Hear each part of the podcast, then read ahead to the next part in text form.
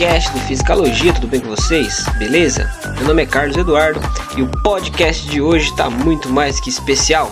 O podcast de hoje eu vou trocar uma ideia com o Vitor. O Vitor, ele é acadêmico do curso de Física na Universidade Estadual de Maringá, está se formando esse ano e ele é uma das mentes por trás do Newston Journal. Newston Journal é um jornal que foi fundado, criado pelos acadêmicos do curso de Física lá da Universidade Estadual de Maringá no campus regional, na sede.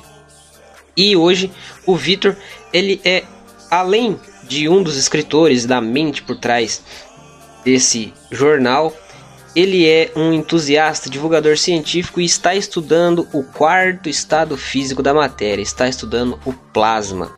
Então, se liga nesse bate-papo que ele tá da hora demais.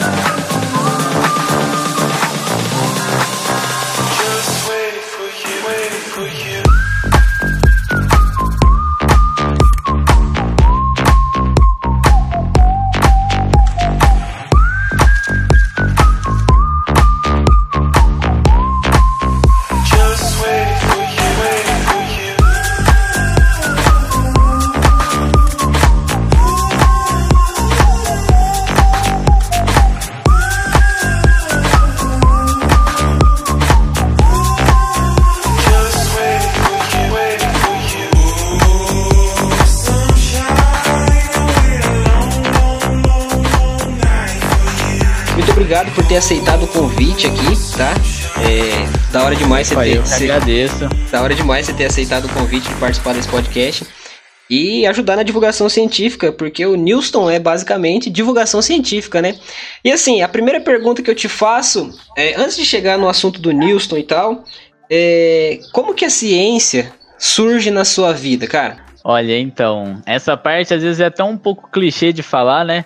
Que todo mundo que às vezes escolheu físico, tá aí no caminho para ser cientista, vai falar que desde criança já se interessava um pouquinho por essa parte. É, de, da, pelo menos da minha parte, assim, não vai ser uma coisa muito diferente. Até enquanto eu estava no ensino fundamental ali e tudo mais, eu sempre gostei muito, sempre me chamou mais atenção aquele cara com jaleco que trabalhava num laboratório do que aquele jogador de futebol ou coisa do tipo, sabe? Então, isso daí para mim, acho que foi o começo de tudo. Eu me interessar mais por essa área de pesquisa, entender de verdade como é que funcionam as coisas. Aí, a partir disso daí, a gente foi caminhando, né, e desenvolvendo aí para chegar no, no lugar onde eu tô hoje. Então, acho que não teve um momento específico assim de como a ciência entrou na minha vida que eu posso falar que foi ah, aquele divisor de águas, né? Mas desde o começo, sim, a gente, eu fui me desenvolvendo, fui estudando e sempre focando nessa parte. Eu deixava um pouco de lado as outras disciplinas, outras coisas assim, e tentava ir para mais área de ciências em geral. Cara, é, a gente vai conversar aqui, tem várias coisas, se você quiser falar, interromper, perguntar umas coisas também, fica à vontade. O nosso é, o podcast é um, uma troca de ideia gravada. Beleza? Beleza. Cara, e assim, você falou que curtiu mais esse lado aí de sempre olhar pro cara que tá de jaleco, falou, não quero tanto futebol, não quero tanto o, o seu artista de televisão, você curtiu mais essa, essa pegada aí voltada pra pesquisa. E assim, por que a física? Porque quando a gente fala que quer ser cientista, acho que, pelo menos no meu ponto de vista, a física ainda não é, porque a gente não sabe o que, que é ainda. A gente começa a ver experimentos de química e tal, mas por que a física para você? Então, olha, eu vou te falar, é, quando eu tava no nono ano do ensino fundamental, essa parte assim eu lembro bem específico porque foi quando eu escolhi física. Eu sempre gostei de ciência, mas para mim ter escolhido física foi no nono ano do ensino fundamental, quando eu estudava num colégio aqui de Maringá. Era um colégio particular e que eu tinha ganhado bolsa, fazia parte de um projeto e tudo mais. E um dos professores que dava aula nesse colégio, ele dava aula de física para o nono ano. E assim, desde o último ano do ensino fundamental nesse colégio, a gente já tinha uma introdução assim aos conceitos, a ideia de como era a parte física que a gente ia ver depois no ensino médio. E eu vou te falar que foi exatamente nas aulas desse professor que eu me interessei pela disciplina. Que, né, assim como eu falei, a parte de explicar a natureza sempre é foi uma coisa bem interessante para mim. Eu sempre gostei bastante de tentar entender por que, que aquilo funciona e como aquilo funciona. E nas aulas desse professor, é, ele sempre trazia assuntos bem interessantes, assim, é, explicava pra gente como que funcionava uma bomba atômica, por que que, sei lá, quando você freia o ônibus, todo mundo é empurrado pra frente e tudo mais. Uhum. Pode parecer meio estranho de comentar, mas eu ainda lembro até hoje de que o momento em que meus profe meu professor falou das leis de Newton, eu fiquei tipo, meu Deus, então isso daí explica praticamente tudo. que, rapaz, eu achei uma coisa fantástica quando eu aprendi assim a primeira lei de Newton, a terceira, tudo mais. Aí, tecnicamente, então a minha escolha de física foi nessa parte da minha vida. E a partir desse momento aí, tudo que eu vi, tudo que eu comecei a estudar foi mais focado para essa parte. Aí eu sempre comecei a escolher um pouco mais a área de exatas, estudar um pouco mais de matemática, estudar um pouco mais de física, para entender tudo que está relacionado ali. Entendi. Bacana, cara. É, acho que de um modo geral, a galera que faz física meio que começa a ser desse jeito, né? Tipo, claro, tem pessoas que começam, ah, não, eu sempre tive facilidade em alguma coisa ou outra, e aí escolhe a física, mas acaba vendo que não é isso, mas quem faz a física de verdade, assim dizendo, meio que é um negócio que já é de, desde sempre, né? Sim, com certeza, porque a gente consegue ver até, né, quem faz física, ou quem faz qualquer disciplina dessa de base, física, química, matemática, está destinado a ser professor praticamente. No Brasil, pelo menos, essa é a ideia. E a gente vê, passa na televisão, protesto, passa greve de universidade, a gente vê que o, a, a profissão de professor, né, não é uma coisa fácil. Então, se você sabe que esse daí é o caminho que você vai, vai acabar chegando e você mesmo assim escolhe isso, você faz porque você gosta. Sim. Então, grande parte das pessoas que escolhem esse tipo de, de curso, que acaba escolhendo essas áreas, eles vão pelo interesse mesmo de uma coisa além de dinheiro. Que aí você não vai focando em receber muita coisa, né? Receber muito dinheiro e ficar rico.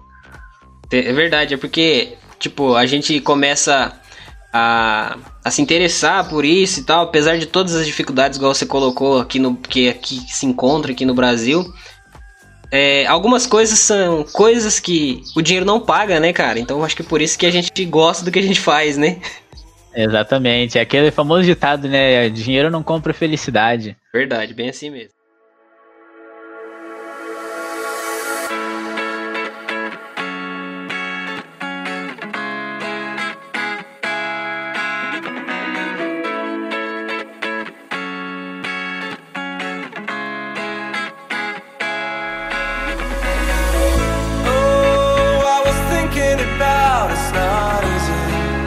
not easy. Searching for something that can make you say.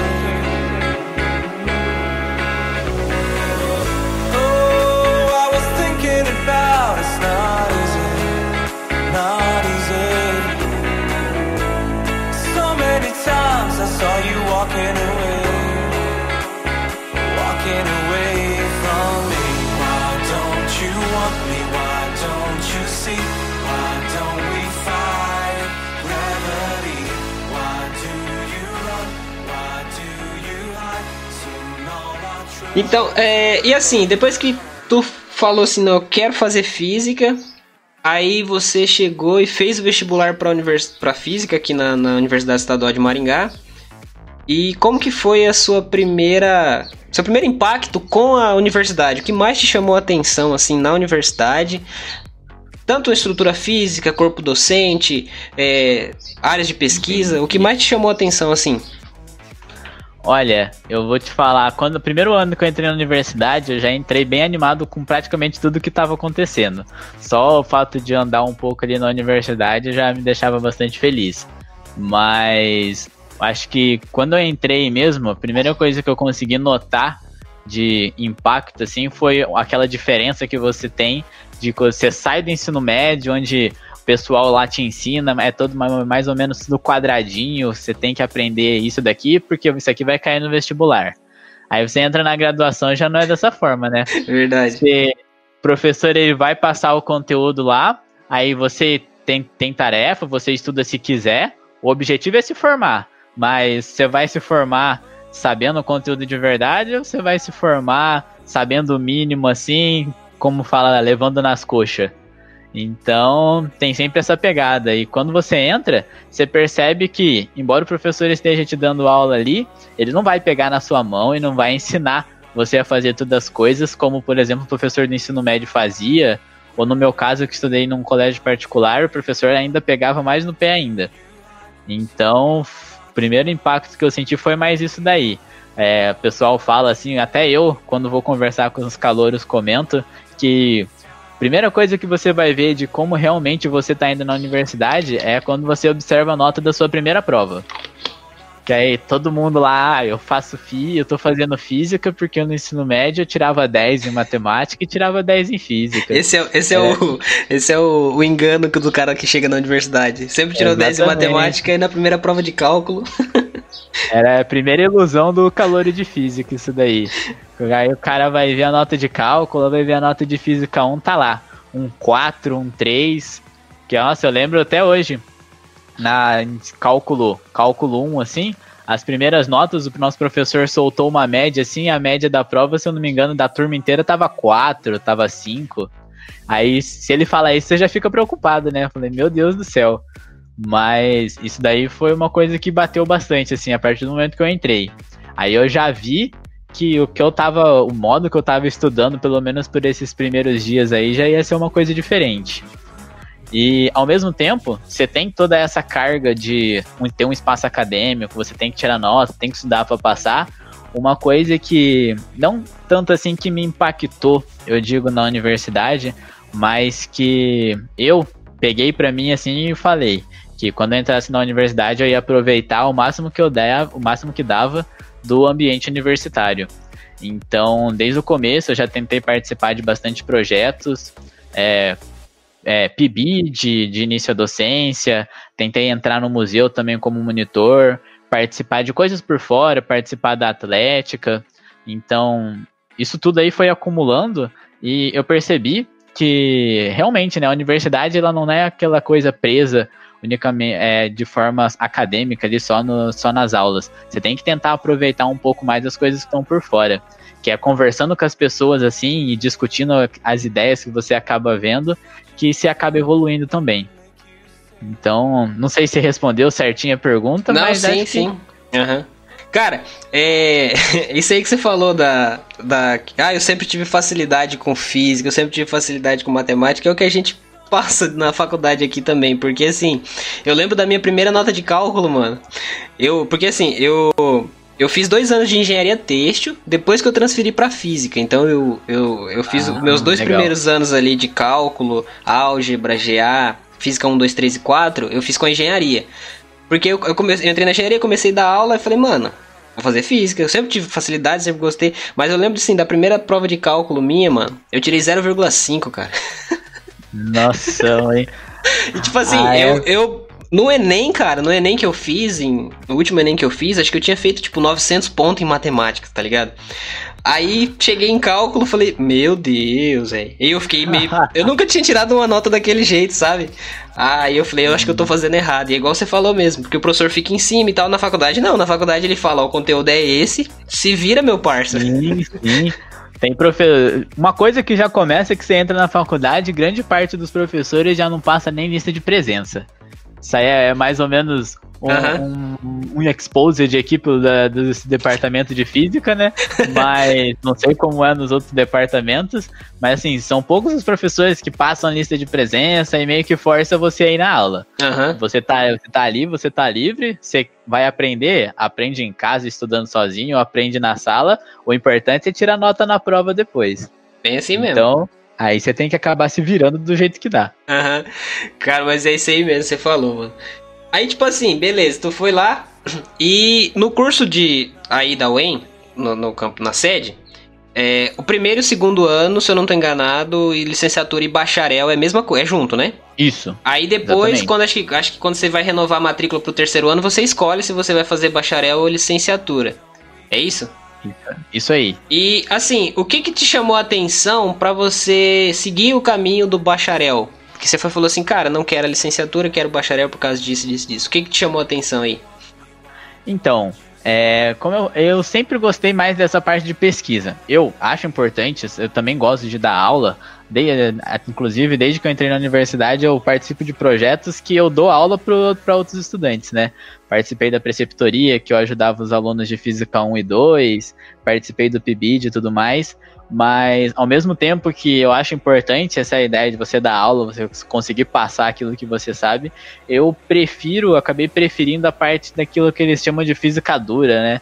Que é a parte assim exata, mais voltada à pesquisa, que você aprende, tem uma carga matemática mais pesada. Uhum. Que meu objetivo, assim, mais ou menos de vida, né, é obter conhecimento e com esse conhecimento tentar explicar a natureza. E a gente sabe, pelo menos ali dentro da física, que a linguagem que a gente usa para explicar isso daí é a matemática. E assim, é, desde do, quando eu entrei na faculdade, assim também, tem aquelas áreas que acaba chamando um pouco mais atenção para de você, né? Eu sempre gostei daqueles laboratórios grandes e tudo mais, e eu sempre tive uma quedinha assim pelo CERN, que é um dos maiores laboratórios de física assim do mundo e tudo mais. Quem nunca, né? Mas, Pois é, nossa, eu já entrei no site, já tentei ver quanto ficaria uma viagem para ir para lá, para tentar conhecer e tudo mais. Uhum. Mas, assim, e tendo, gostando do laboratório, eu, uma coisa que eu fui atrás também é ver o que, que eles fazem lá, né? O que, que eles pesquisam. E eu percebi que essa parte de estudo de partículas que eles fazem tem uma carga matemática muito pesada.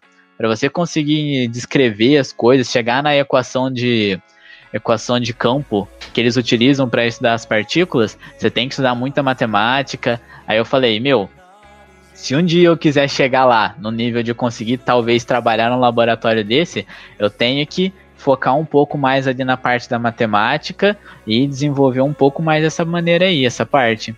Aí eu acabei escolhendo nesse caminho aí, né, nessa escolha eu acabei escolhendo bacharel, que assim, como a gente estava conversando ali antes, na graduação de licenciatura você tem bastante parte de disciplinas pedagógicas, né? Então, é, de certa forma, uma parte de, da matemática e aquele aprofundamento de conceitos na física básica ali, que é a parte matemática, a parte conceitual, fica um pouco de lado. Que aí, se você vai dar aula, assim, é, não é importante você saber a, como que a relatividade é, se dá no espaço curvo e não sei o que. Então acaba isso daí acaba sendo deixado de lado. Mas ao mesmo tempo eu quero entender por que, que isso acontece. Então por que, que a gente utiliza a relatividade para explicar as coisas. E até mesmo fiquei um pouco decepcionado nessa parte, só para comentar, que a gente não vê é, a relatividade da maneira como eu gostaria na graduação. Verdade. Fiquei sabendo que isso daí a gente só acaba vendo no mestrado e olhe lá, depende ainda da área de mestrado que você vai acabar seguindo. É verdade. é bem assim mesmo. Na matemática que a gente usa na, nas disciplinas mais pesadas da física dura, tem um ferramental matemático bem sofisticado, né? É, a gente precisa saber, nós precisamos saber muita, muita matemática, igual você falou, a gente precisa saber matemática para conseguir encontrar, chegar, por exemplo, na equação de campo para o estudo de partículas, igual você falou. O próprio eletromagnetismo, é, o eletromagnetismo inteiro descrito em quatro, quatro equações, né? Que são as equações Exatamente. de Maxwell. Então, tipo assim, você tem que saber chegar naquilo, porque as, o eletromagnetismo ele gira em torno das quatro equações de Maxwell. Ou você parte dela para alguma coisa, ou você chega de alguma coisa e chega nelas. Você vende alguma coisa para elas. E assim, é, é, dá para perceber aqui que você é um cara que curte bastante isso, você gosta bastante disso. Mas assim, quando que o Newston, o Newston Journal aí, na, entra na sua vida, na, na, na, graduação, e qual que é a sua contribuição pro jornal? Hum, beleza, legal. Então, estou começando todas as minhas respostas com esse então. Esse bordão aí. Tem problema, né? É, a parte de divulgação científica, a gente sempre comentou lá na universidade, pelo menos ali dentro do centro acadêmico, né? Que a gente tem um centro acadêmico ali com as paredes pintadas de preto e a gente sempre escreve de giz, faz uns desenhos lá. E uma parte, um dos desenhos, uma das frases que está escrita na parede do centro acadêmico, se eu não me engano, é que na graduação não se discute ciência.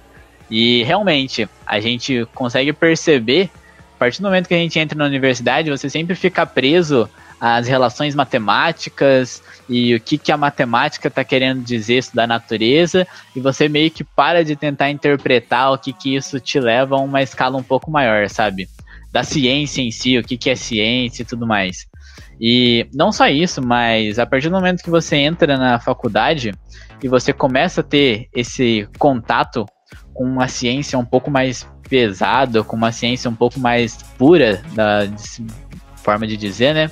É, você percebe que as pessoas ao seu redor depende muito do nível de escolaridade da sua família, do nível, das, é, nível de escolaridade das pessoas que você conversa, mas tem muita coisa que esse pessoal não sabe, ou que eles acreditam e que não é muito assim que funciona. Então a gente começa a perceber que além dessa necessidade da gente ter essa discussão de ciência dentro da própria universidade, é importante a gente também tentar levar isso daí um pouco para fora. E isso daí também não é uma coisa que é que foi a primeira pessoa que pensou nisso, ou os primeiros que pensaram nisso foi o Newton, né? É, a gente sabe da importância da divulgação científica.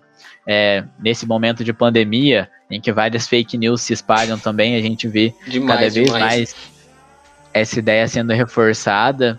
E o Newton, assim, ele surgiu praticamente dessa ideia. A gente pensando numa forma de fazer um pouco de divulgação científica e numa forma assim que acabasse ajudando todo mundo. Então, a gente, no Newton, pelo menos, a gente não obriga ninguém a escrever. Cada um escreve um assunto que gosta, aquilo que tem interesse e que, por ter interesse, vai conseguir passar de uma maneira um pouco mais fácil também.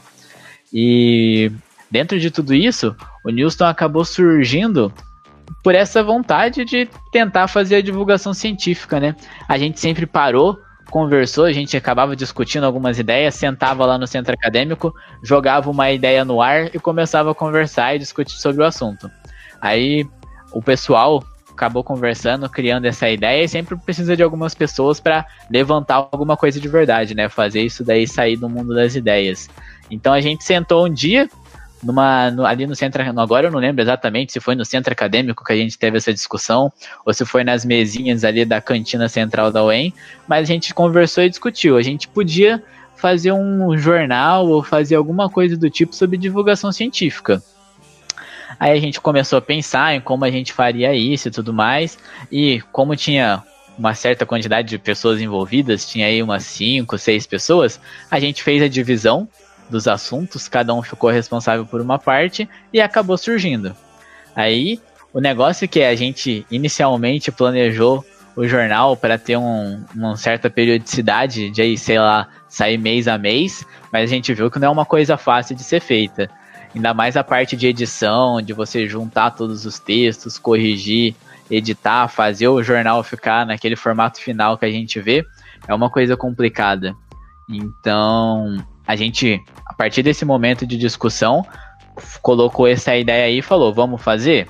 Vamos. Aí a gente colocou a mão na massa e foi. Algumas pessoas escrevem, outras é, corrigem e outras ainda ficam para a parte de edição. Tem essa divisão aí que a gente faz e até agora tá dando certo. A gente está conseguindo manter o jornal com uma certa periodicidade e cada vez mais a gente tenta chamar pessoas para participar. Mas a gente sempre conversa com o pessoal dos calouros, assim, tenta chamar a atenção dos calouros para essa parte, querendo que eles participem. A gente tem conversado ultimamente também com pessoas de outras universidades, fazendo entrevista com centros acadêmicos, com professores.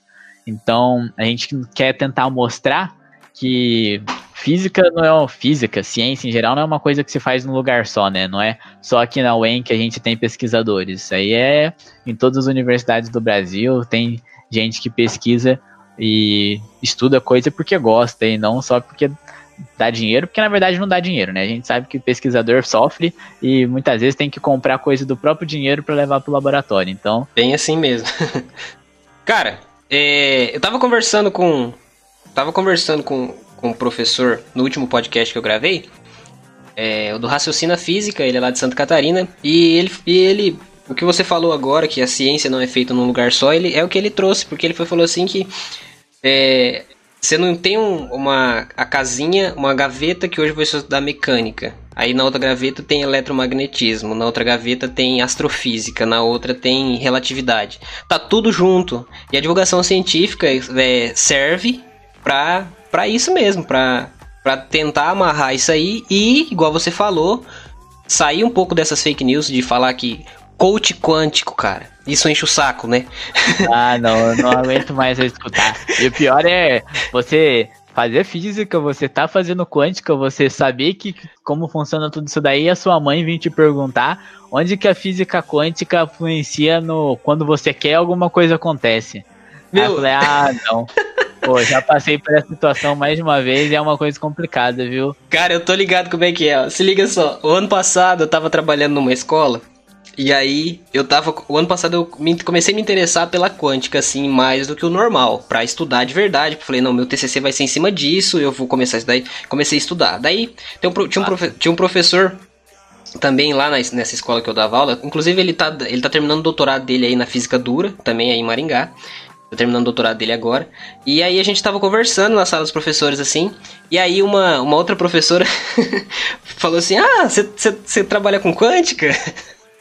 aí eu falei assim, sim, tô, tô, tô pesquisando e tal, tô, tô estudando isso aí. Aí ela, a minha mãe também. Aí, tipo assim, na, na, na hora eu peguei e falei assim. Na hora eu peguei e falei assim, pô, da hora, ela tá fazendo. Ela pensei, eu pensei que era sério, né? Falei assim, não, mas tipo assim, ela tá, ela tá fazendo doutorado, mestrado? Não, não, não. Ela tá. Ela, ela é terapeuta.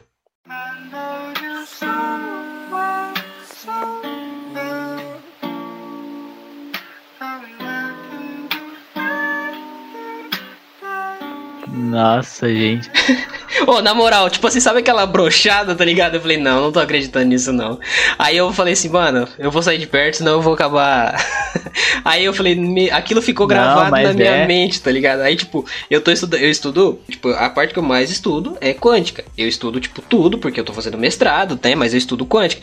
Aí tem uns parentes que ficam, hein, mas e aí, o que, que vai interferir na, no, no, no DNA? Não sei. Para, meu amigo. Ah, os caras se apropriaram Sim. do nome quântico e quebraram nossas pernas. Nossa, mas é, eles colocam quântica em tudo e é para chamar atenção, né? Porque quântica tem aquele negócio que até quando você acha que tá entendendo quântica, na verdade você não tá entendendo, entendendo nada. nada. E eles, a galera se aproveita disso para tentar chamar atenção. E, embora isso daí pareça ser uma coisa meio recente, né? É, você faz, utilizar esses termos difíceis para é, tentar chamar a atenção do pessoal já é uma coisa de longa data. A parte recente é eles usarem a parte de quântica para fazer isso daí. E realmente, às vezes isso daí assusta um pouco. Você tá pesquisando, você pesquisa lá no, no Google lá, é, Mecânica Quântica Grifts, que é o, uso, o livro que a gente utiliza na graduação. É, eu tenho ele Aí, aqui. Pouco tempo depois aparece no Google lá uma. No Google, aparece uma propaganda no Facebook de um Jesus quântico. É, cara. Aí você fica como, né, velho? Tipo, é Até bem a própria assim, internet tá ajudando a divulgar esse tipo de coisa, Não, então é complicado. Se você for no YouTube e pesquisar só a palavra quântica, vai, não vai aparecer vídeo de mecânica quântica, de física, de, de química. Não, não vai, cara. Vai aparecer terapia, vai aparecer é... Mano, vida. isso é muito. Nossa, que eu tenho uma raiva disso, velho. Você não tem noção. Nossa, não, pra quem é da área assim, é, pra gente chega a ser perturbador. Cara, pra é... quem não é, é de boa, é legal, mas pra quem trabalha com isso de verdade. É tipo a astrologia do astrofísico, tá ligado? Sim, exatamente.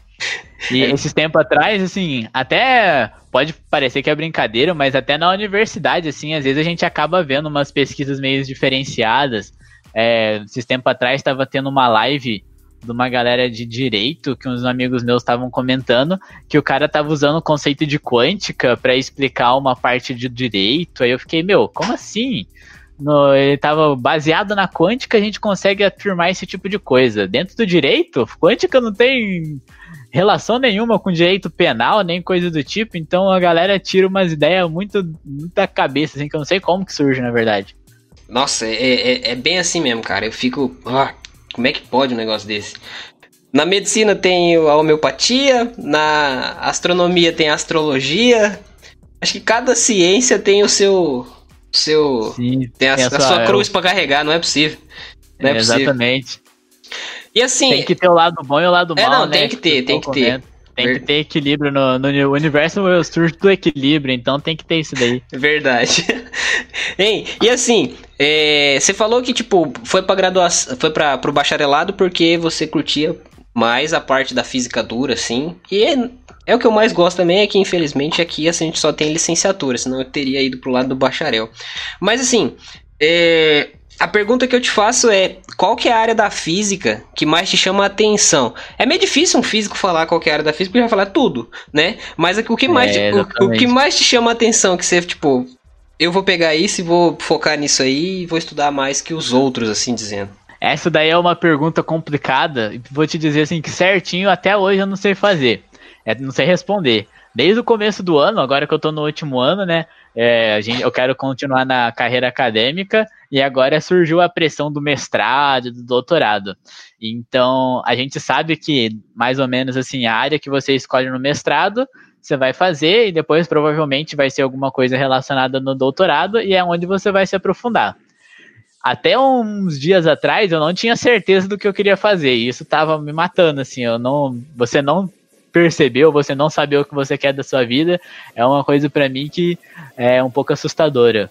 Mas eu tava tentando escolher, eu tinha algumas áreas de preferência em que eu gostaria de trabalhar, áreas assim que eu acho que vai ser uma coisa legal, que vai ser vai render bons frutos, e aquela que eu tenho mais curiosidade para entender como funciona e tudo mais.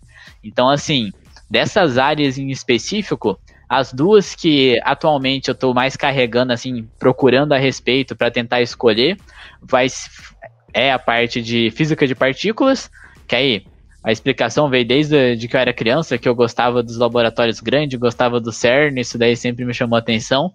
E a parte de física de plasma, que esse, na verdade, é um interesse meu mais recente. Eu acabei me interessando por essa área de plasma quando eu fui num curso de verão na USP, ali em São Paulo, e eles deram um seminário, uma palestra sobre plasma, porque aqui na UEM a gente não trabalha, na verdade a gente só chega a ver o que é plasma e entender um pouco mais sobre plasma com essa disciplina de estado sólido, mas vendo esse seminário lá, a gente, eu consegui perceber que plasma tem bastante aplicação. E pelo menos nessa, nesse, nessa época que a gente está, nessa parte da, do desenvolvimento humano, assim, ele vai ter bastante importância porque o que os cientistas imaginam é que o plasma seja a nossa próxima fonte de energia. Uma fonte de energia que, de certa forma, seria renovável e que conseguiria suprir as necessidades energéticas da humanidade por bastante tempo. A gente sabe que é, a parte, pelo menos, de petróleo, além de poluir, não é uma coisa renovável, uma hora vai acabar. E a busca por novas, novas alternativas tá aí. E isso daí eu achei uma coisa bem interessante, que ao mesmo tempo que pesquisando um pouco mais é uma coisa legal e interessante de estudar, ela vai ter uma grande, é, uma grande aplicabilidade. Então tem é, é eu, pelo menos no meu ponto de vista, tá entre os pontos principais assim de busca da ciência na era que a gente está agora, sabe? há uns 50, 100 anos atrás estava coisas relacionadas com a física quântica, mecânica quântica, parte de partículas. Agora, de forma específica, não tem nenhuma área muito grande, mas você encontra aqueles polos onde a física está tentando buscar alguma coisa. E pelo menos assim, no meu ponto de vista, que eu consegui ver, a parte de plasma é um desses polos que está atraindo a atenção dos cientistas. E então assim, foi mais nessa parte que eu acabei me interessando. Então, é aquele negócio, eu ainda não escolhi certinho o que, que eu vou querer fazer. Uhum. Isso daí é a parte complicada para mim, eu tô bem em cima do muro. Mas entre a tendência de escolher a parte de física de partículas e a de plasma, eu tô um pouco mais pendendo pro lado do plasma ali. Entendi. Cara, é, isso que você falou é, eu também era desse jeito, porque, tipo assim, eu transferi pra, pra física, eu, o curso de engenharia têxtil é integral, e eu ficava o dia inteiro na universidade. E aí a UEM aqui em Guerê ficou, ganhou, é, adquiriu um telescópio. Tipo, um, ah, massa. Tipo, massa pra caramba o telescópio, assim e tal. E aí um professor de física, que hoje é meu orientador, ele tá, criou um, um projeto de extensão e tal, um, um para aqueles de aproximar a universidade, chamado Escolas na UEM, de chamar levar as escolas para conhecer o campus, o laboratório e tal. E eu sempre ah, já tava, e eu já tava dando aula já. Aí ele foi falou para mim assim: "Ô, oh, tô precisando de aluno pro projeto, vai valer umas horas aí e tal, você não quer não?" Aí eu falei: quero. Vamos aí. Opa, aí, atrás de horas a gente vai, né? aí, tipo assim, eu tava. Eu não tinha aula tarde nesse dia, só tinha aula de manhã e eu ficava à tarde na biblioteca estudando. Eu sempre fui um cara que, tipo, estudava mais que a média dos outros. Acho que, acho que você também é assim, eu acredito. Acho que a sim, gente dessa. Sim. Acho que nós dessa área somos assim. Aí. Pois é. Aí eu ficava lá estudando, daí ele foi falou assim: Cadu, hoje nós vamos montar o telescópio. Primeira vez que vai montar o telescópio, você não quer ir lá ver? ver? Eu falei, vamos ver. Aí eu lembro que eu lembro que ia ter, ia tá, dava para ia dar para ver Júpiter, Saturno e Vênus. Aí eu fui falei, vamos, vamos montar, tipo, a gente ficou a tarde inteira montando e a linha e no desalinha. Aí montamos o telescópio. Cara, quando eu vi Saturno pela primeira vez no telescópio, eu falei, mano, é isso que eu quero para mim. Sabe, aquele negócio, eu falei, não vou, vou trancar o curso de engenharia texto, vou transferir para física. E foi bem no final do primeiro semestre, assim. E foi bem no final do primeiro semestre, eu já cancelei as disciplinas de física, de, específica da engenharia já, e já matriculei nas que eu consegui à noite no curso de física, tá ligado? Nossa, aí, foi rápido. Foi assim, então. assim, ó. Aí eu transferi para física por causa da astronomia, da astrofísica. Quando eu comecei a estudar, aí eu mudei de área, tá ligado? Falei, ah, vou para outra. aí, aí me interessei pela física nuclear, gostei muito. Massa. Aí, Daí também é uma área que chamou nossa, bastante minha atenção. Física nuclear é legal. Massa demais. Aí eu comecei a estudar e tal, interação tal, os eh, as forças nucleares e tal, e comecei a estudar aquilo e ficava. Aí. É, eu não tinha feito mecânica clássica 2 ainda, só tinha feito mecânica clássica 1 nesse primeiro semestre. Aí no segundo semestre, quando a gente transferiu, quando virou o semestre, porque eu tava no terceiro ano já da física, transferimos de mecânica clássica 1, passamos para fazer mecânica clássica 2, aí você vê na mecânica clássica 2 você vê a formulação lagrangiana, a, Hamilton, a, a hamiltoniana e um pouco de cálculo, de, de, cálculo variacional ali antes dessas, dessas formulações, né? Cara, quando, sem maldade, quando eu vi hamiltoniana e eu sabia que dava para aplicar hamiltoniana em muita coisa, eu falei, caramba, eu vou para física teórica, tá ligado? Sim. aí eu fiquei naquilo. E aí, acabou que quando eu fiz, meca... quando eu fiz física moderna e vi a mecânica quântica, eu falei, porque a gente não tem quântica aqui na, na graduação, a gente, a gente tem moderna 1 e 2, né? Aí quando certo. eu vi a mecânica quântica e a, a dedução da equação de onda de Schrödinger, aí Schrödinger, não sei falar o nome dele. Eu falei, cara, ninguém sabe, ninguém sabe acho que nem ele sabia. Aí, nem, ele sabia. aí eu falei, cara, vou pra quântica. Aí meu, meu, meu, orientador hoje. E aí, tipo assim, a área que eu mais estudo, igual eu falei pra você anteriormente, é a quântica, mas assim, tô fazendo mestrado, sei de algum. Você tem uma área certa pra ir? Não sei. Vamos ver o que, que vai aí pra frente, mas é, tipo é um negócio isso, meio sinistro, né? No mestrado você tem, ainda tem as disciplinas ali meio que obrigatórias, né? Que aí todo mundo tem que fazer, seja a sua área ou não, você vai ter que acabar fazendo. Mas a, o ramo da pesquisa que você toma ali depois tem que ser uma coisa mais, mais, mais certa, mais certeira, mais apontada para uma área em específico. E esse negócio que você falou de é, a gente entra assim na física, a maior, maior parte das pessoas entra pensando em astronomia realmente, né? Que aí isso daí é o que a gente comenta quando a gente brinca com os calores assim, por que, que você escolheu física e por que astronomia? É bem assim mesmo. maior parte, né? Quase que absoluta, assim, grande porcentagem das pessoas que entram no curso querem astronomia. E é um pouco decepcionante também, ou pelo menos aqui na da UEM, da UEM sede da nossa parte, a gente não tem um curso é, muito focado em astronomia. A gente não tem nem essa disciplina, para falar a verdade, então a gente vê bem pouco isso daí. Aí acaba sendo uma decepção para quem entra pensando nisso. Mas você acaba se interessando por outras áreas, como mecânica. Acho que até hoje, ou até hoje não, porque eu tô gostando bastante de mecânica quântica também. Mas até o meu terceiro ano ali, as disciplinas que eu mais gostava eram as disciplinas relacionadas à mecânica clássica. Que aí você estudar o movimento das partículas. E o que eu acho mais legal da mecânica clássica dá para você pegar isso daí e tentar generalizar para quase tudo. Isso, cara, é muito isso. massa isso, né, velho? É a parte mais legal. E acho que o, isso daí foi inclusive é inclusive o que acaba influenciando para mim um pouco ali a entender, a estudar a parte de partículas, porque ou pelo menos se você for ver na base de física de partículas pode não ser assim, mas do meu ponto de vista quando a gente estuda física de partículas e pensa na interação das coisas de campo como se fosse partículas, você tem um monte de colisão ali de bolinhas que, de certa forma, assim, pensando bem alto, né, você conseguiria descrever ou entender com certa facilidade. Sim. Então, a mecânica clássica pode ser generalizada de uma forma muito ampla e é uma coisa para mim que é fantástica. Agora eu tô tentando entender a mesma coisa com a mecânica quântica, porque a mecânica quântica tem, é um nível a mais ainda que a mecânica clássica, né? É, a mecânica Você consegue quântica. estudar tudo que é clássico de forma quântica e tudo que é quântico também. Então, já é uma teoria bem mais evoluída, por assim dizer. Sim, a mecânica quântica, ela é. Tipo, e quando você aprende, quando você vê a, que tudo pode ser descrito através de uma equação, e aí você consegue entender aquilo. Cara, só pra quem faz, quem tá lá dentro, é... não dá para explicar para quem tá de fora, né? Quem tá lá dentro Exatamente. que sabe. É bem assim.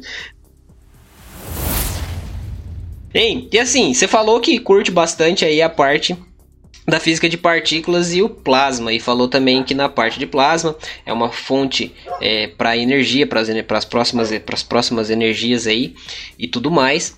É, e esses dias você fez uma live, esse dia no, no Instagram também, e eu tava, eu assisti, a, eu assisti a live lá com Filosofia, eu não lembro agora o perfil exato. Né? É, filosofia científica. Isso, filosofia científica, isso mesmo. E aí eu, você estava comentando sobre o plasma.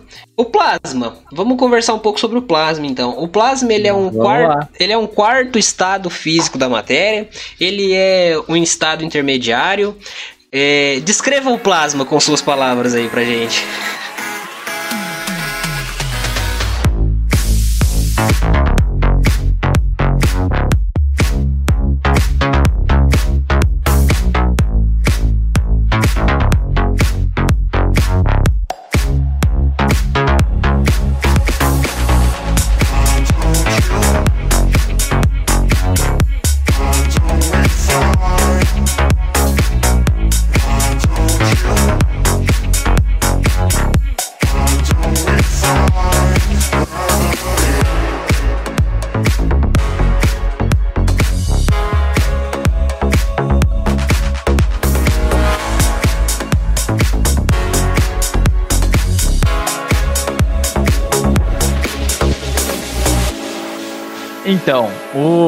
A gente sempre que a gente procura plasma na internet, você acaba vendo ele como estado, é, o quarto estado físico da matéria.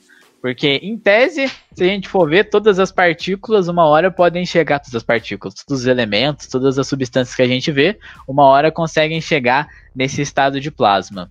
E eu, a, partir do meu conhecimento, né, do que eu tenho ali, ou pouca coisa que eu sei de plasma, eu colocaria dessa forma também, que o plasma nada mais é do que um gás ionizado. Se a gente for pegar uma descrição, uma aproximação meio chula assim, mas ainda plausível de se colocar, ele é um gás ionizado. E tudo que a gente conhece, a gente consegue esquentar, derreter, transformar em líquido, esquentar um pouco mais, transformar num vapor, esquenta um pouco mais o vapor, ele vira gás. Aí, a partir do momento que você tem o gás dessa substância, seja lá qualquer substância que você imaginar, se você consegue esquentar isso daí um pouco mais e quebrar ali as ligações dos elétrons com os núcleos, transformar isso daí num gás cheio de íons, basicamente o que você vai ter é um plasma. Então, o plasma como quarto estado da matéria é, uma, é um termo bem conhecido e acredito eu, pelo menos nesse campo de conhecimento que eu tenho até agora, é uma coisa plausível de se falar. Entendi. E quando você está Agora vamos aprofundar um pouco mais nosso estudo aqui. Quando você está falando do plasma e desse, desse estado físico da, da, da matéria, o quarto estado físico, esse gás ionizado, quando a gente vai fazer a descrição matemática dele, a gente consegue descrever ele classicamente ou precisa das, da mecânica quântica para conseguir descrever ele com, com, maior facilidade, com maior facilidade ou mais detalhadamente, assim dizendo?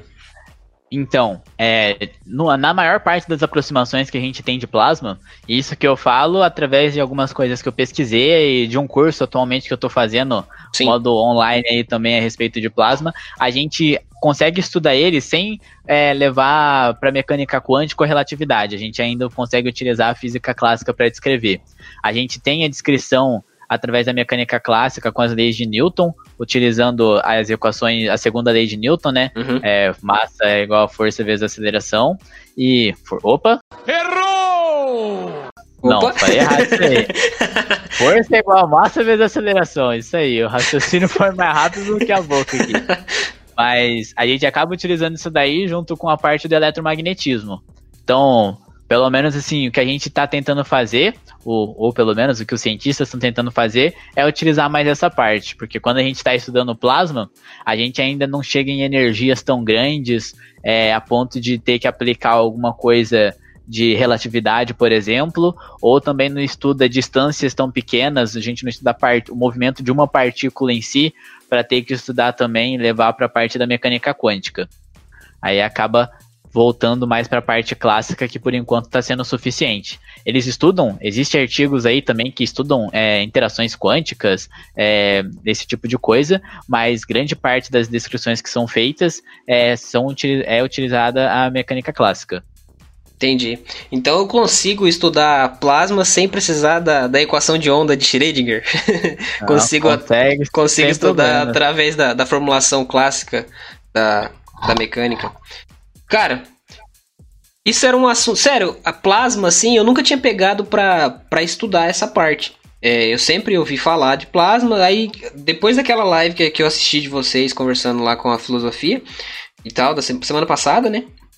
Uhum. É, Aí eu comecei a eu comecei a pesquisar um pouco mais, entendeu? Então, tipo assim, eu sou bem leigo no assunto do plasma. Claro, tipo assim, a gente consegue entender mais ou menos porque a gente tá ali, tá estudando de, né, basicamente, Sim. quando você tá estudando A termo... gente ainda tem um pouco mais é... de intimidade com o conteúdo que uhum. tá envolvido. Quando a gente tá, tipo, estudando termodinâmica, por exemplo, tá estudando mecânica estatística, você consegue, tá, através dessa, né, entender um pouco mais isso aí, mas se, for, se você fosse explicar o plasma para uma pessoa leiga do assunto, indo para divulgação científica aí, é, como que você descreveria essa essa interação? Como que você explicaria isso para uma criança curiosa que quer ser físico, por exemplo?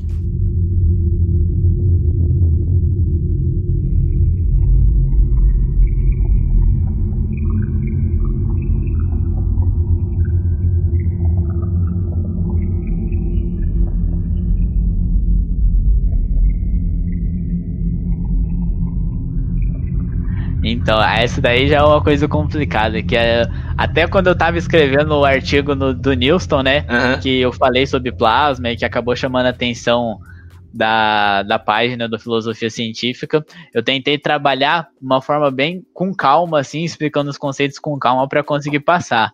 Mas acho que assim, uma forma, forma mais básica, assim, tranquila de explicar plasma seria essa que a gente comentou antes, de que é um gás então, assim, você esquenta alguma coisa a partir do momento que você consegue encontrar, consegue chegar a temperaturas muito altas e essa coisa assim já evaporou, numa, a partir de uma certa temperatura, isso daí pode virar plasma. E o que, que é o plasma? Assim, ele é uma bagunça um monte de partículas batendo uma na outra ali, se movimentando e tudo mais. Tem partículas positivas, partículas negativas. Então entra um pouco a ideia de, da carga da parte das partículas, né? Que a parte do eletromagnetismo é uma das mais importantes na descrição do plasma. E para explicar isso para uma criança, rapaz, olha, eu nunca tinha pensado nisso, mas acho que eu usaria isso daí, ó. Esquenta alguma coisa muito, mas muito mesmo. Pensou numa temperatura grande que você coloca o dedo e queima? Então, agora imagine uma coisa bem maior que isso. Aí coloca, sei lá, um pouquinho de água ali dentro. Isso daí vai acabar evaporando, vai esquentar e vai chegar numa hora que isso daí vai virar plasma. É, essa, essa, essa definição de plasma, que ela é uma bagunça, foi a melhor de todas até agora. Eu gostei demais disso aí, achei muito massa, sério mesmo, porque, tipo assim, realmente o gás, ele é uma bagunça. Se você for analisar a partícula, como que ela tá interagindo uma com a outra, com as paredes do recipiente, da energia cinética dela ali e tal, é uma realmente é uma bagunça.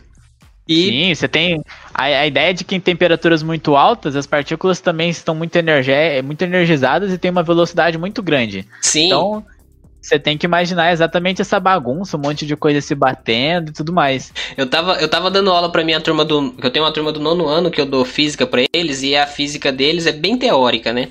Eu, eu, sou eu sou professor de física e tal aqui, na, em Goerê. Aí eu dou, eu dou física pro nono ano. E assim, no primeiro semestre eles verem, eles veem a introdução da física ali, a parte histórica, no, no, primeiro semestre, no primeiro bimestre. No segundo bimestre, mecânica. No terceiro, a parte de termo ali. E no quarto bimestre, a parte de eletromagnetismo. Então, tipo assim, Claro, não entra igual no ensino médio, mas a gente vê de tudo, né? E eu explicando para eles que a, que a temperatura tem a ver com o grau de agitação da molécula, conforme ela vai tendo mais energia, cine, energia cinética, ela vai aumentando a, a, a, velocidade dela e tal, ela vai tendo mais energia, e aí a temperatura tem a ver com o grau de agitação da molécula. Eu falei pra molecada para eles, pra eles fazerem analogia com um drop de uma música eletrônica.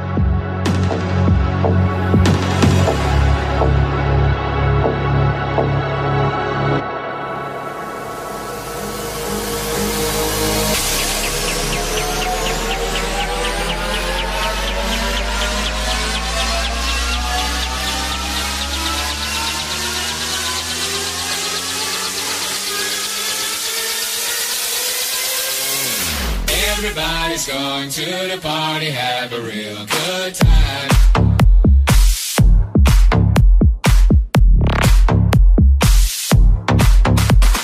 Dancing in the desert, blowing up the sunshine. Tá ligado? Ah, entendi. Olha, uma boa ideia. Isso daí passa isso aí pra molecada. Eu falei, eu, tipo assim, a molecada escutando e tal, eu falei assim, pesada, pensa no drop, tá ligado? Você vai lá assim, aí tá lá bem de boa assim, de repente, pum, pum. Aquilo lá que tá todo mundo numa rave, porque tipo assim, eu tava dando aula pra eles e tem uma molecada, tem um piá que estuda, que eu dou aula pra ele, ele é, ele faz umas músicas, tipo, top demais aí, sabe? Ele sabe fazer muita coisa. E aí eu falei, cara, eu tenho que trazer isso pra, para a realidade dos caras. Não adianta eu chegar e falar, então, aumenta a, a, o aumento da temperatura tem a ver com o grau de agitação da molécula, conforme ela vai tendo energia cinética, o cara vai ficar louco. Aí eu falei assim, mano, certo. é o drop da música eletrônica, os caras entenderam, sabe? Aí, tipo, foi, isso, isso foi melhor coisa é, dele. A analogia é excelente. Acho que eu nunca tinha pensado dessa forma, mas agora eu não vejo uma maneira mais fácil de explicar do que essa. É igual você falando não, da bagunça, mas... foi muito da hora. Quando você falou da bagunça, eu falei, mano, é isso. É isso mesmo. Tipo assim, essa linguagem acessível que eu, que eu vejo, de um modo geral, assim, na universidade, que falta. falta. Porque, por exemplo, a gente sabe que a gente está estudando, sei lá, vamos lá falar de eletro, de termodinâmica que a gente está conversando aqui. É, quando o professor de termo está dando aula pra gente, ele se tá, ele tá tão preso naquele termo técnico, naquele livro do Kallen, ele tá tão, ele tá tão Sim. lá em cima daquele negócio que ele não, tipo, é técnico demais, fica difícil do, do, próprio universitário entender isso. Agora pensa você passar isso para um, um aluno do, do nono ano do ensino médio. Aí eu, eu falei, cara, eu preciso falar, falar na linguagem dos caras, mas é, é isso mesmo, velho. É, é desse jeito, não tem como você não fazer e esse tipo de analogia. Esse negócio de tentar encontrar analogias para ensinar a galera é um desafio também, né?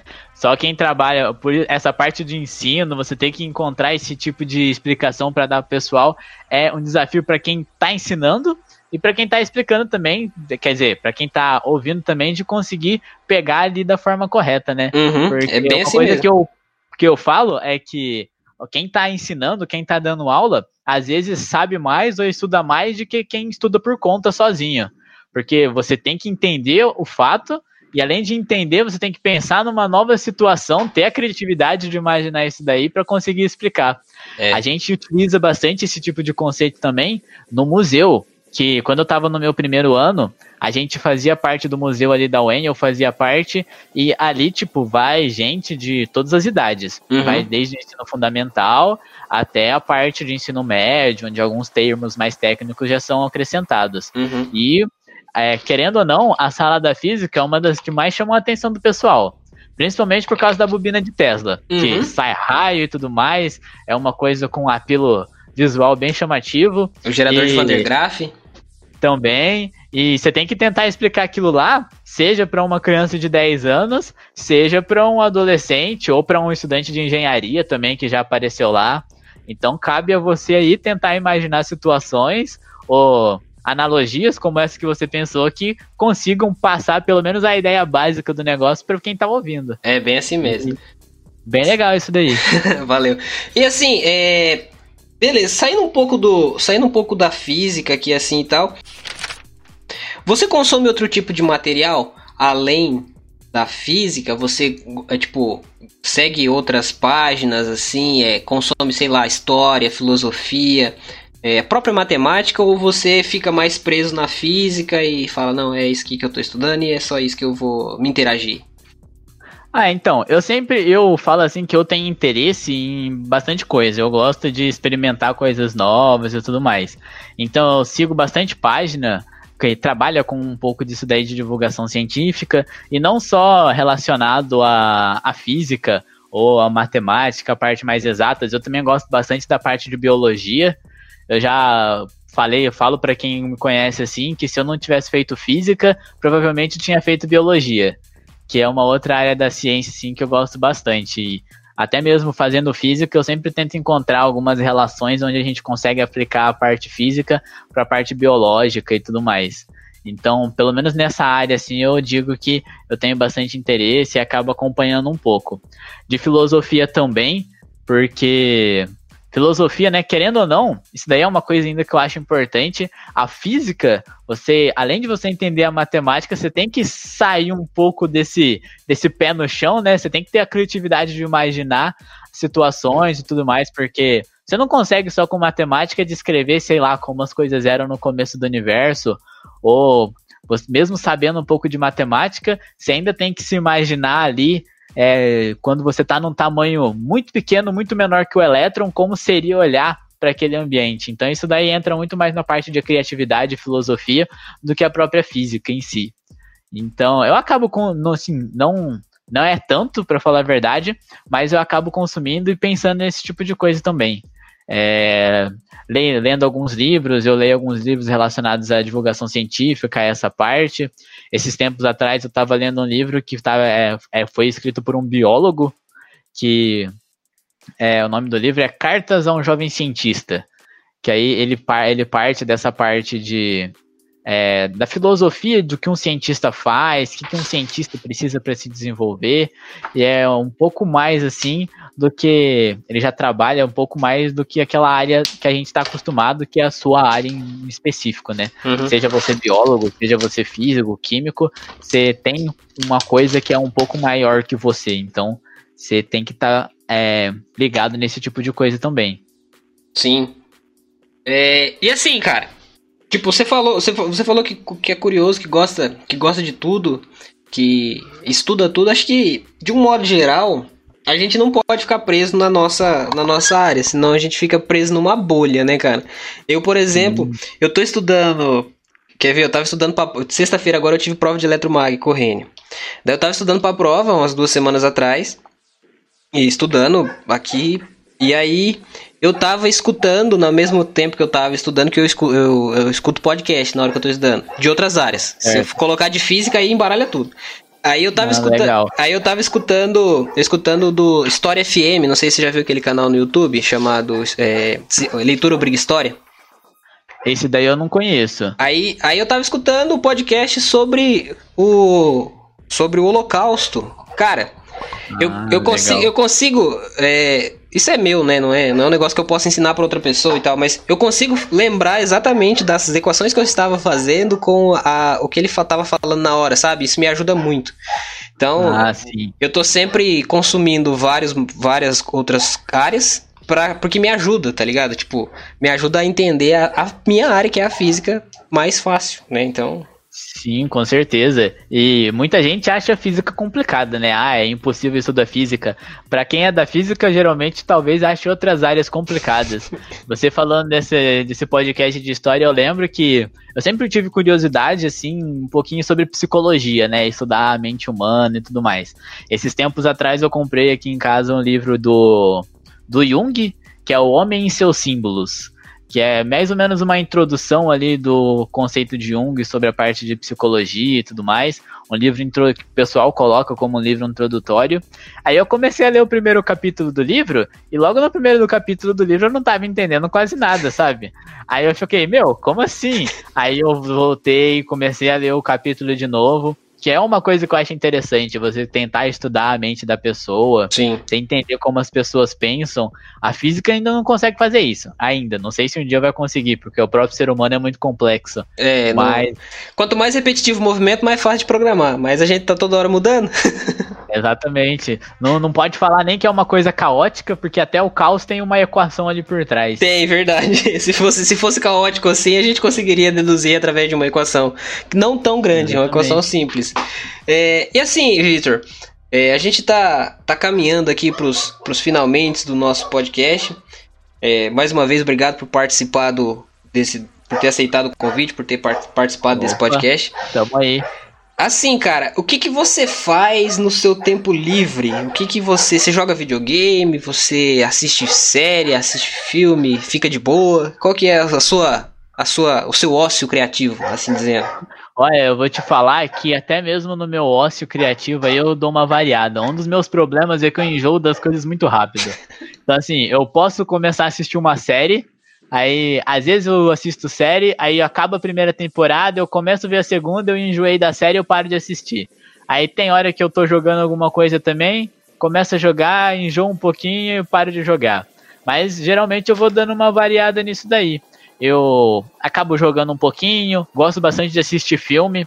Filmes e séries, assim, acho que são as coisas que eu mais faço. Todo final de semana tem que ter um filme. Ainda mais nessa quarentena que a gente tá tendo, a gente, eu e meus amigos combina tem um aplicativo, uma extensão pro Google aí, que você consegue assistir o filme com seus amigos, aí o aplicativo consegue sincronizar o vídeo de todo mundo. Aí da a gente hora. entra no Discord, assiste junto, fica comentando e tudo mais. Então, pelo menos nessa parte, assim, é o que eu tô mais fazendo. Gosto de. O que eu uso para desestressar também bastante é algumas atividades físicas. Eu, particularmente, gosto bastante de correr.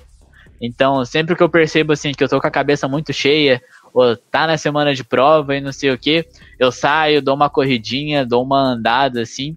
É uma coisa que, é, mesmo assim na quarentena, se você corre num lugar que é espaço aberto, que não tem muita gente, acaba não tendo tanto problema. Sim. E acaba aliviando um pouco aquele estresse de você ficar enclausurado o tempo todo em algum lugar. Verdade. O que eu mais faço para me distrair é isso aí mesmo. Toco um pouco de música, eu toco violão. Esse ano eu comprei um ukulele também. Eu tenho um aqui, eu tenho aqui. é muito divertido e às vezes a gente, dependendo do que vai dando vontade, a gente vai fazendo isso daí, dependendo da pira do momento ali. Sim. Ou eu jogo um pouco de videogame, ou leio um livro, ou toco alguma coisa. Da hora. É, eu, eu, eu tava bem de boa em casa, meu, meu violão também tava. Meu violão é mais velho que eu, meu violão é de 1992. Eu ganhei de um tio meu há muito tempo atrás. Nossa, esse violão tem história. Tem história. Aí, tipo assim, ele fica aqui, eu coloquei as cordas nele e tal. Mas eu queria um não algo mais. Aí eu comprei uma guitarra. Comprei uma guitarra, tá com uns três meses mais ou menos que eu comprei uma guitarra. Pra dar uma, uma aliviada, porque a situação é crítica. E tem o ukulelezinho também, que é, é da hora demais, aí. É assim que uhum. a gente passa. Cara, e o seguinte, é, já que a gente já tá caminhando aqui pros, para os nossos finalmente, assim, essa é a parte no podcast que eu peço pro, pro entrevistado do dia indicar algum livro, algum filme, alguma série, algum jogo, alguma coisa assim que ele acha que vale a pena alguém participar desse prazer que ele tem aí. Hum, muito legal. Nessa parte eu vou falar para você, um dos filmes que inclusive foi fez parte da minha formação ali, me incentivou a fazer física e que foi o filme que um profe que esse professor que eu comentei no começo da, do podcast falou. É O Céu de Outubro. Fica a indicação para quem quiser assistir. Fala um pouquinho sobre não ciência em si, mas a motivação com cientista que uma pessoa que gosta desse, dessa área precisa ter para se desenvolver. E pelo menos na parte de livro, eu já comentei daquele ali que eu tinha lido, da Cartas a um Jovem Cientista, que para quem é da área assim, e também às vezes também está um pouco na dúvida de o que vai fazer depois da graduação ou como se tornar um cientista melhor, fica a dica ali para essa leitura. Mas em geral, assim, o que eu posso recomendar para a recomendação vai ser acabar sendo mais para parte desse, desse pessoal que é da física mesmo, né? Mas para quem é leigo também e gostar dessa área de partículas, o, univer, o livro O Universo Elegante, ele é muito interessante e ele traz uma abordagem assim, acaba explicando um pouco sobre a mecânica clássica de como funciona o estudo que a gente tem atualmente sobre o universo e faz dar uma introdução sobre a mecânica quântica e acaba discutindo ideias de qual seria o futuro dessas teorias dessas correntes científicas que a gente tem, né? A ideia do livro basicamente é explicar o que, que é a teoria das cordas. Mas oh, para explicar o que é a teoria das cordas, ele dá esse feedback inicial das outras teorias e como uma hora ou outra ele acha que essas teorias vão culminar naquilo que a gente acredita que vai ser a teoria, é, teoria de tudo, que seria capaz de explicar desde os planetas até os átomos e as partículas elementares. Cara, é, agora que você falou disso aí, eu, eu, eu acho que. Meu pensamento. Eu acho que a gente não vai conseguir unificar as coisas. É, então, isso daí é uma coisa muito complicada. Porque assim. Eu... Porque assim, é, por exemplo, no final do século XIX, início do século XX, os físicos da época acreditavam que a ciência, que a física estava pronta. Era só resolver alguns problemas pontuais, que era o éter, que era o efeito fotoelétrico, é, entre outros ali. E aí surge uma nova mecânica e dá um leque muito grande de novo de novas possibilidades e surge então uma física nova, física moderna e tal. Então assim, eu, eu penso assim que vai chegar uma hora que os caras vai vai chegar no ali e aí vai faltar uma constante, tá ligado? E aí, para conseguir fechar aquela equação. Daí quando fala, encontramos uma, uma constante, aí abre de novo, porque é isso que acho que eu, meu pensamento, acho que é isso que mantém a ciência viva. Porque o que a gente tá falando hoje pode não ser mais verdade amanhã e assim sucessivamente. Cara, Sim, exatamente. É aquele negócio, né? Não existe uma verdade, não, ah, não existe verdade, basicamente. Tudo aquilo que a gente tem de equação da física, na ciência em geral, são aproximações, é a forma que a gente acha que o universo funciona, né? Sim. Não tem como afirmar que aquilo é verdade. Da mesma forma que a gente pode pode ou não encontrar uma equação que talvez reja tudo, a gente pode talvez voltar um pouco atrás, é, tomar um caminho diferente e encontrar uma equação que da mesma forma explica as mesmas coisas de uma forma diferente, com conceitos totalmente diferentes. Sim. Então a gente não tem como afirmar qual das duas vai estar certa. E a, a, ideia, assim, é que a gente tem que mais acreditar em uma ou acreditar na outra, né? Vai da preferência uhum. do que cada um acha do universo e tudo mais. Querendo ou não, o caminho que um cientista toma vai a partir daquilo que ele acha do mundo, que ele acha do universo, né? Uhum. Então acaba sendo uma coisa, às vezes, um pouco mais pessoal do que coletiva. Acho que dá para colocar dessa forma. Sim, entendi.